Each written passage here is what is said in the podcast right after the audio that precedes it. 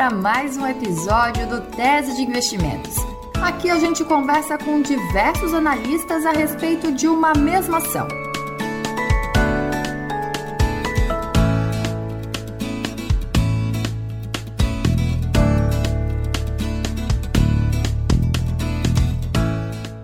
E dessa vez vamos falar de uma companhia que trouxe emoções, digamos assim, para os acionistas nos últimos anos. E olha, a notícia de que Jair Bolsonaro está insatisfeito com o trabalho do presidente do Banco do Brasil, André Brandão, correu o mercado financeiro, né, depois que ele anunciou alguns cortes e está causando muita preocupação, inclusive, nas ações do banco. É isso, Naka? O presidente do Banco do Brasil, André Brandão, encaminhou nesta quinta-feira o pedido de renúncia dele ao cargo com validade a partir do dia 1 do mês que vem. O Banco do Brasil é o maior banco da América Latina com a maior rede de agências do Brasil e no exterior.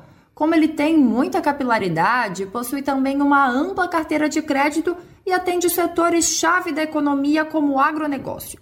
A influência pública na gestão foi vista como negativa por todos os analistas com quem a gente conversou. Guilherme Tiglia da Nord, Renan Manda da XP e Larissa Quaresma da Empíricos.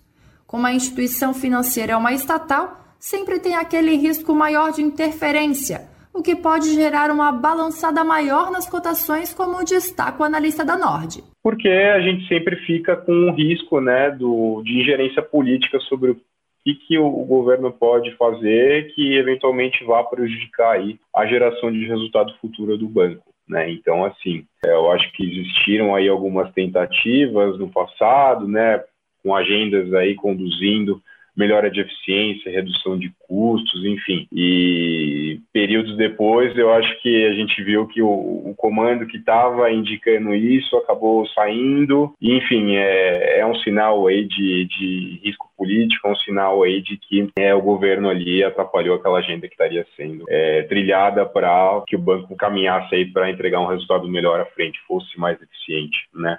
Em 12 meses, as ações do Banco do Brasil tiveram uma valorização de cerca de 28% até a tarde desta quarta-feira, dia 13 de abril. Os papéis estão cotados a cerca de 35 reais, mas já chegaram a 26 no último ano.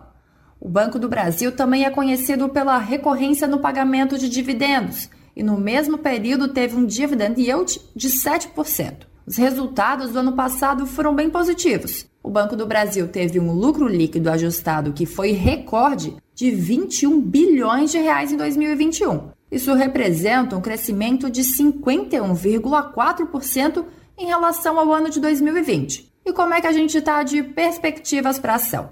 Renan Manda, que é analista da XP, explica que o setor bancário vai ter como desafio nesse ano um possível aumento da inadimplência com a subida nos juros se de um lado você, o banco, quando aumenta juros, ele cobra mais, isso é verdade, mas ele também tem um custo de, de fund mais alto. Então, no final, o que importa é o quanto que é o spread que ele cobra. Né? Então, assim, se ele vai ter um dinheiro mais caro, mas ele cobra mais caro, então no final dá na mesma. Então, o que acontece é, ele tende a ganhar, ter uma expansão na margem dele em períodos de, de alta de juros? Sim, mas também num período de alta de juros, o volume de concessão tende a cair, porque as empresas vão ser um pouco mais restritivas. Então, você vai trocar um pouco de volume por spread e vice-versa. Por isso que o, o balanço, né, o resultado dos bancos é bem resiliente é, ao longo dos ciclos econômicos. Manda afirma que o Banco do Brasil tem um desconto muito grande nos múltiplos frente aos pares. Um dos diferenciais competitivos está no crédito rural, com a inserção de seguros e consignados que têm um risco baixo. Além disso, a inadimplência do Banco do Brasil é a menor dos bancos e já está com tendência de queda, na contramão do setor.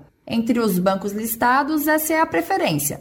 O analista acha que as características da companhia são interessantes no momento, um bom valuation e o banco ainda é um case defensivo dentro de um setor defensivo. Por isso, a XP possui recomendação de compra do ativo com preço-alvo de 52 reais. O papel também negocia um desconto bem expressivo, até um pouco assimétrico versus é, os pares, né? Então, assim, ele de longe não é o cara mais eficiente, mais arrojado e tal, mas faz um bom trabalho e é, tem um papel super descontado. É, agora, o que, que, é a parte das vantagens né, competitivas dele? Hoje, uma das grandes linhas de crédito que os bancos estão querendo crescer é na parte de crédito é, é rural. E isso é o que o Banco do Brasil tem, assim, ele é disparado líder no segmento. Né? Assim como Caixa Econômica em habitação, tal, o Banco do Brasil é isso no, em, em, é, em crédito rural.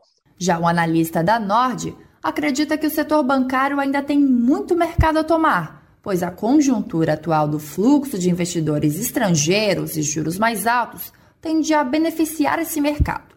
No entanto, os grandes bancos vêm sendo prejudicados pela concorrência com as fintechs, principalmente em serviços.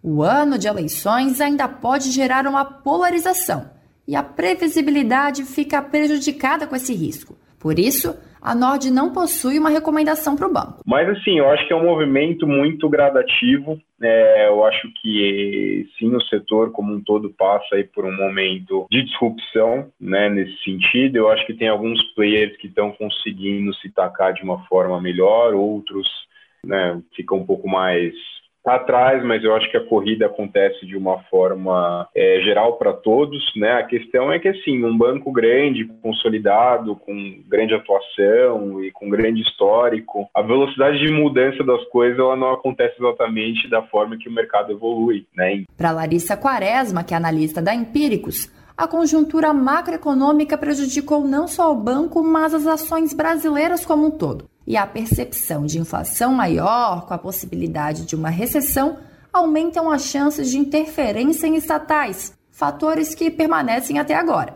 Mas, segundo ela, o banco é uma das ações mais descontadas na Bolsa Brasileira e a mais descontada do setor.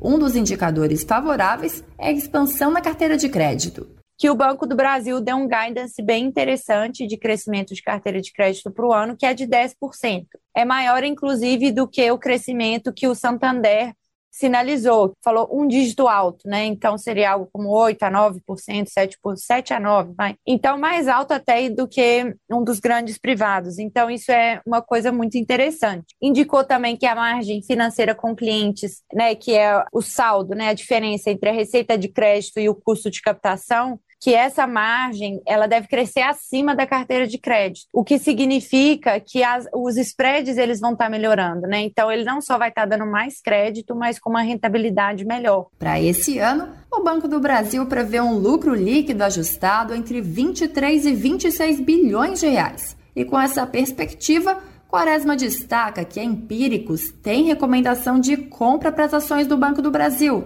mas sem um preço-alvo definido. E aí falou também que o custo de crédito, o custo da inadimplência, vai crescer abaixo da margem financeira, ou seja, carteira cresce bem, rentabilidade melhora, inadimplência mais baixa. Então, assim, é, é uma tendência muito positiva para o lucro líquido do Banco do Brasil nesse ano de 2022, né? Então, ano passado entregou um retorno sobre patrimônio líquido em torno aí de 14%. Em 2022 deve entregar um retorno de 16%. Isso é o próprio guidance do Banco do Brasil. Brasil. Então, por tudo isso, aliado ao menor valuation do setor, é disparado a mais descontada do setor, negocia aí hoje a mais ou menos 0,7 vezes o valor patrimonial. Então, a gente gosta bastante desse case.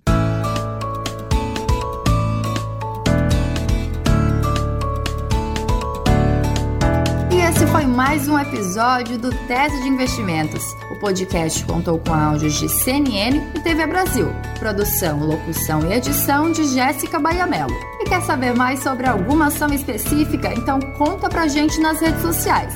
Investe.com Brasil está presente no Facebook, Twitter, Instagram, LinkedIn e YouTube. Além disso, você sabe, né? A gente tem o site e o aplicativo. Até a próxima!